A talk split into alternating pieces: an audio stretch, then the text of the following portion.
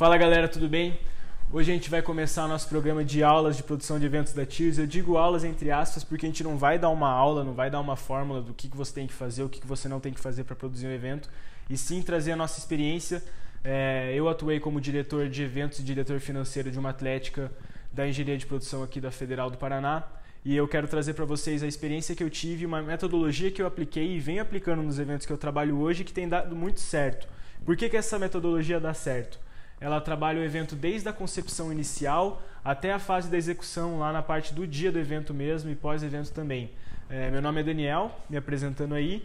É, essa metodologia ela separa basicamente o evento em quatro etapas. A etapa inicial, que seria a concepção do evento, que é a aula de hoje, é a parte da produção e a parte da venda, que ocorrem paralelamente, e a parte do evento, que seria o dia do evento em si.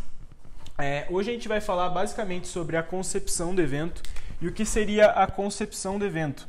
É, você levantar questionamentos de por que, que eu estou fazendo um evento, é, por que, que a minha atlética tem que fazer um evento, qual que é o objetivo desse evento, qual que é o propósito, quem que eu quero impactar, o que, que eu quero fazer. É, basicamente isso, você trazer várias ideias na mesa, junto com a diretoria da tua atlética, junto com a galera que está te apoiando nessa ideia, e vocês entenderem o porquê fazer um evento. E a pergunta que eu faço é, por que fazer um evento? De fato, tipo, por quê? Existem vários motivos de uma atlética fazer um evento, mas o principal deles é dar vida aos outros projetos de uma atlética. Porque o que eu vejo hoje é que as atléticas ela têm três fontes de renda principais, que são o programa de associação, que nada mais é que um plano de benefícios, que a pessoa pague o que ela pagou vai retornar em forma de benefícios para ela, então ficar elas por elas, não é uma renda muito grande para a atlética. É, venda de materiais, que para mim e para a maioria das atléticas que eu conversei, vale mais a pena você vender os materiais da Atlética a um preço de custo ou com uma margem de lucro pequena, porque vale mais a pena para a Atlética ter o maior número de pessoas possíveis usando a identidade visual da Atlética nos materiais, no chinelo, na camiseta, no boné, porque isso divulga a Atlética, faz ela estar mais visível. Então, o que as atléticas acabam fazendo de fato mesmo é vender a um preço quase que de custo e assim não tem uma margem de lucro muito grande. E o que resta é eventos que dá uma margem de lucro grande e serve como fonte de, de renda da Atlética mesmo para dar vida aos outros projetos. Porque vocês sabem que uma Atlética não é só eventos. Uma Atlética tem esportes, uma Atlética tem ação social, uma Atlética tem vários projetos que precisam de renda. E o que vai dar gás, o que, que vai bombear essa renda para a Atlética é o evento. Então, o que eu chamo de, de eventos numa Atlética, eu chamo mais de coração mesmo, que é onde eu me envolvi bastante que eu sempre gostei de trabalhar, primeiro na parte da diretoria de eventos e depois na, na diretoria financeira, onde eu tinha um controle maior de, do que acontecia com as finanças da Atlética e, consequentemente, com ela em geral. Mas eu digo que a diretoria de eventos é o que vai bombear a Atlética, não só por celebrar a existência de uma Atlética quando você faz um evento, mas também por dar vida aos outros projetos com a renda. Então, esses são os motivos para que você deve fazer um evento na sua Atlética. Uma outra pergunta que você deve se fazer é: qual o objetivo do evento? Tá, vocês sentaram lá na reunião da diretoria da Atlética, pô, a gente precisa fazer um evento esse ano. Mas por quê? Qual que é o objetivo que vocês vão ter nesse evento desse semestre? Vamos supor um exemplo agora na Atlética de Engenharia de Produção. Esse ano a Atlética faz 10 anos e o objetivo da diretoria da Atlética é fazer uma festa que impacte o maior número de pessoas possíveis porque é o 10 anos da engenharia de produção e eles querem impactar pessoas, eles querem fazer com que as pessoas que vão na festa relembrem todos os 10 anos da Atlética e falem: caralho, isso é uma Atlética tesão. Esse é o objetivo. Não necessariamente é ter uma renda grande. Ah, às vezes o objetivo da Atlética não é ter um lucro com a festa, às vezes é sair elas por elas e impactar pessoas. Às vezes é celebrar a entrada de uma nova turma, como o Churras dos Calouros. O objetivo do Churros dos Calouros é sair no 0 a 0, impactar pessoas e celebrar a entrada dessas pessoas que entraram na faculdade agora. Então, os seus objetivos podem ser os mais variados possíveis. O importante é que vocês definam um objetivo. Porque a partir desse objetivo você vai traçar um conceito e vai começar a trabalhar mais essa ideia de concepção do evento que vai guiar as duas frentes principais da produção do evento, que é a produção e a venda. É, opa, escrevi o objeto aqui.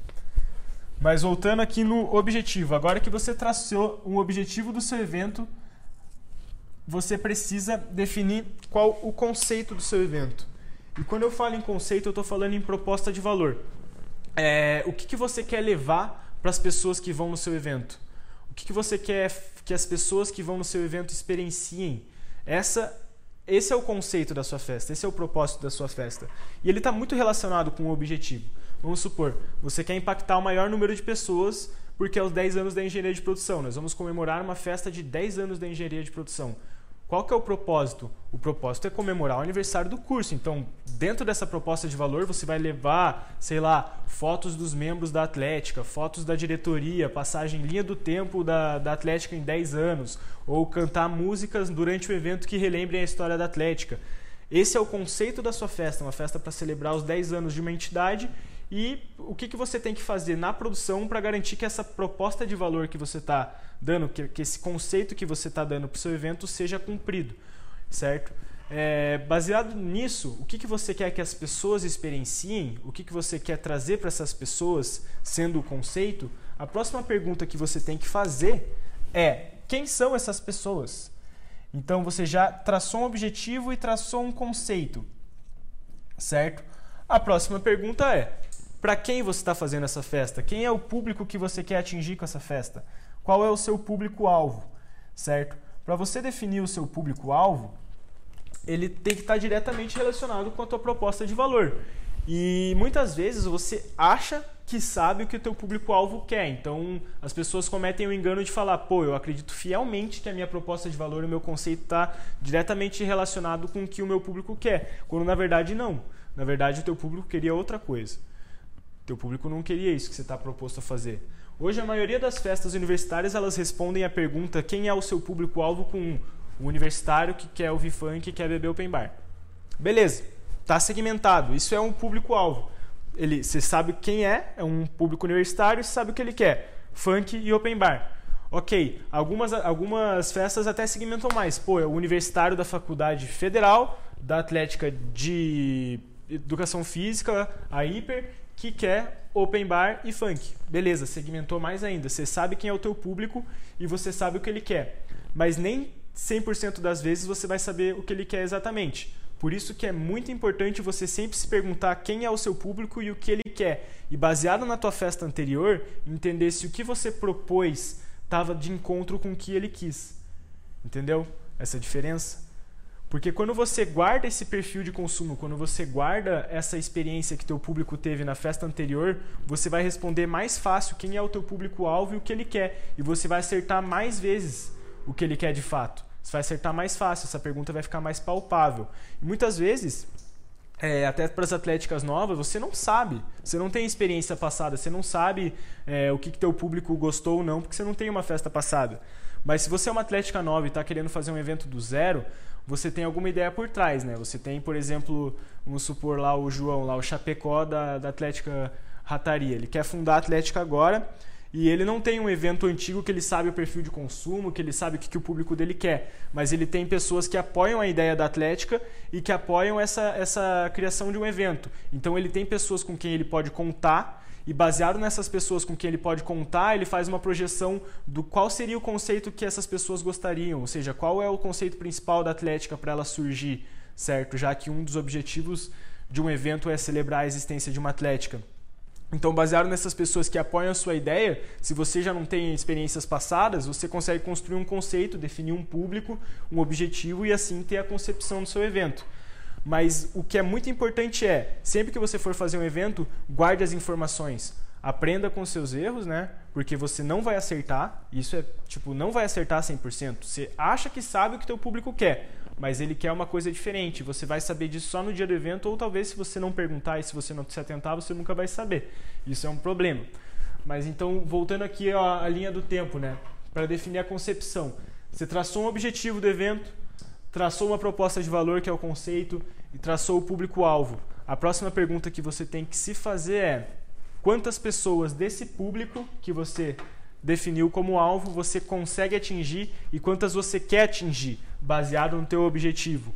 Quantas pessoas, certo? 1.500, 1.000, 200 pessoas. É, isso é muito importante você traçar, porque é esse númerozinho mágico de quantas pessoas você vai trabalhar que vai guiar a tua produção e a tua venda, principalmente na parte da produção, porque você consegue é, desvencilhar, você consegue, esqueci a palavra, desdobrar uma estrutura de custo inteira baseada só em quantas pessoas você quer trabalhar. Você consegue saber quanto que você vai gastar com várias coisas. Mas voltando aqui, como que você dimensiona? Ou seja, como que você sabe quantas pessoas você consegue atingir? Bom, pelo público passado, que é uma coisa, que é uma, uma estratégia que eu já te dei, ou pela meta. Vamos supor, a gente teve um exemplo muito claro. É, ano retrasado, 2017, a gente fez uma festa para 1.200 pessoas. No mesmo ano, não segue nenhum raciocínio lógico, a gente decidiu fazer uma festa para 2.800 pessoas, ou seja, a gente mais que dobrou o público da nossa festa. Isso não segue um raciocínio lógico, porque o objetivo da nossa festa era impactar o maior número de pessoas possível, não necessariamente ter um lucro. Então você vê como essas três coisas elas se relacionam. Você tem um objetivo e você quer definir quantas pessoas do público-alvo você consegue atingir baseado no teu objetivo. Mas não só o que você quer, né? Você tem que ter o pé no chão para entender quantas pessoas você consegue atingir. Por isso que vem os dados dos eventos anteriores, por isso que vem quantas pessoas na gestão da Atlética você tem. Pô, eu tenho 15 pessoas na gestão da Atlética. Quantas dessas 15 pessoas conseguem transformar os amigos em promoters para atingir a sua meta é, sonhadora, digamos assim? Mas é muito importante você definir um público.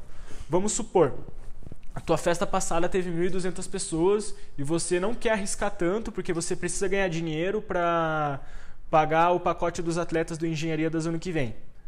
Então você vai fazer uma festa um pouco maior. Você está chutando uma meta ali de 1.500 pessoas. Beleza. Definiu baseado no público passado, que 1.200. Está querendo expandir a tua festa, você vai chegar num público de 1.500. Certo? Esse númerozinho mágico aqui ele vai guiar o teu orçamento prévio que a gente vai falar daqui a pouco. É, 1.500 pessoas.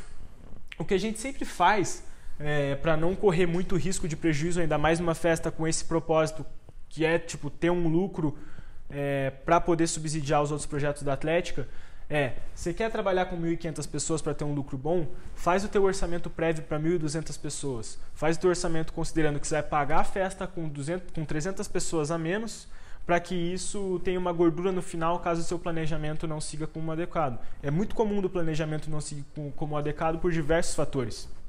É, podem ter trocentas mil festas no mesmo fim de semana que a sua e você não sabe. Claro, você tem que se antecipar isso antes de decidir uma data. A gente vai falar disso também. Mas é importante você definir com quantas pessoas você vai trabalhar, trabalhar com um pouco a menos no orçamento para poder ter uma gordura. Essa é a parte da concepção do evento. Você veja só, tudo muito bem trabalhado. Você tem um objetivo, você tem um conceito, você tem um público que você quer atingir, você sabe quantos ingressos você tem que vender para cumprir esse objetivo, certo? Essa é a fase da concepção. A partir disso, qual que é a pergunta que você tem que fazer? O que, que eu tenho que comprar? Quanto que eu vou gastar para poder atingir 1.500 pessoas com a proposta de valor que eu estou oferecendo para elas? Esse orçamento, eu te pergunto, você sabe quais são os custos padrão de um evento? Você sabe com o que se gasta num evento? Eu não vou falar isso agora, não vou responder agora, isso fica como um exercício para você. O que eu quero que você faça é liste quais custos você acha que um evento tem. A gente vai disponibilizar para vocês baixarem uma planilha com os custos padrão, a planilha que eu uso para gerenciar meus eventos. É, e depois de você fazer esse exercício, você compara com a planilha, traz a planilha para a próxima aula que a gente vai desmirilhar essa planilha para estabelecer um orçamento prévio.